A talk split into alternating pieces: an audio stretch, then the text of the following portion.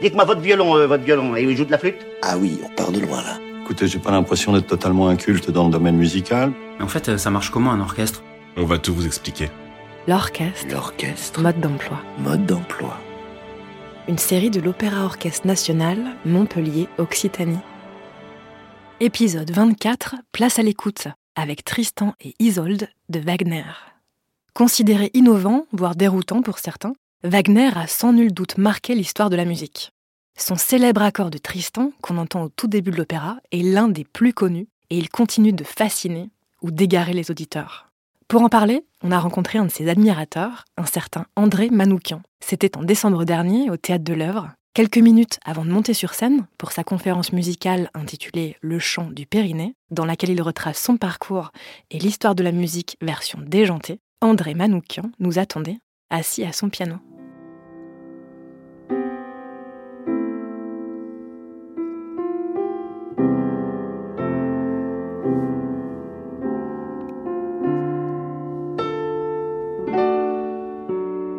Que je préfère chez Wagner, c'est ses intros. Franchement, l'intro du Tannhauser, c'est. Hein, c'est din- c'est dingue, non? Voilà, j'ai fait à ma manière, comme si c'était une chanson. Et alors, il y a une autre intro qui nous pose un problème, qui a fait couler beaucoup d'encre. C'est justement l'intro de. Enfin, l'intro, je dis ça comme si c'était un morceau de jazz. Moi, c'est ma déformation. Mais c'est le, prélude de, de- de Tristan. Et la légende voudrait que euh, Wagner était très amoureux d'une certaine Mathilde, qui s'est mariée avec Otto Wesendonck. Donc Mathilde Wesendonck, c'est la femme de son sponsor. Putain, faut pas déconner quand même. Lui, il a réussi dans le business. Donc le voilà plein d'argent, le voilà jeune, le voilà beau, le voilà qui se marie avec une femme qu'il adore et qui va mourir six mois après son mariage, qui s'appelle Mathilde. Il est tellement triste qu'il va se remarier avec une fille encore plus jeune. Il va lui juste lui demander un truc, je te demande de t'appeler Mathilde. Elle va accepter. Donc voilà, c'est ce couple qui a déjà, qui est un petit peu auréolé. Et je pense que le père Otto Wesendonck, il a envie d'aider les artistes. Et voilà qu'il s'en tiche d'un certain Richard Wagner. Mais là, il fallait pas qu'il fasse ça parce que l'autre. Et je vous dis pas, il est séduisant, il est séduisant, sa musique est révolutionnaire, est avant-gardiste. Donc du coup, l'autre qui se veut un petit peu euh, jeune et au fait des arts, eh bien, il va le sponsoriser. Tant et si bien qu'un jour, euh, il va venir à Zurich, le père Wagner, il galère avec sa femme, il déménage euh, tous les six mois d'hôtel miteux en hôtel miteux, et là, l'autre, il se fait construire une baraque tellement formidable qu'il lui dit, si tu veux, je te donne la maison de, il y a une petite maison de jardinier, un chalet. Et voilà Wagner qui s'installe là. Et à force de s'installer là, il va passer Mathilde tous les jours. Et puis, et puis il tombe amoureux d'elle. Mais comme un fou, il commence à, il y a des, lettres qui commencent à être échangées. Otto va jamais lui en vouloir. La preuve qu'il vou- veut pas, c'est qu'après, il va continuer à lui filer du pognon. Sauf que le Wagner, il dit, bah, puisque je n'ai pas conclu avec Mathilde, ma cadence ne va pas conclure. Et voilà qui nous fait ces accords-là pour le prélude de Tristan. Ça, c'est du, ça, c'est du pur jazz. Regardez-moi cet accord. Nous, on appellerait ça mineur 7 quinte bémol, de Fa, quoi. Avec un, et puis tout d'un coup. Donc, on va dire que c'est la préparation, et là que normalement, on devrait conclure, hein. Ben, jamais il va conclure l'autre. Au contraire, il va faire ça. Et puis ensuite, là, vous voyez comme c'est tendu, et puis encore. Puis là, on a juste envie qu'il fasse ça. Allez, vas-y. Bah jamais il va faire ça. Il va faire ça, au contraire.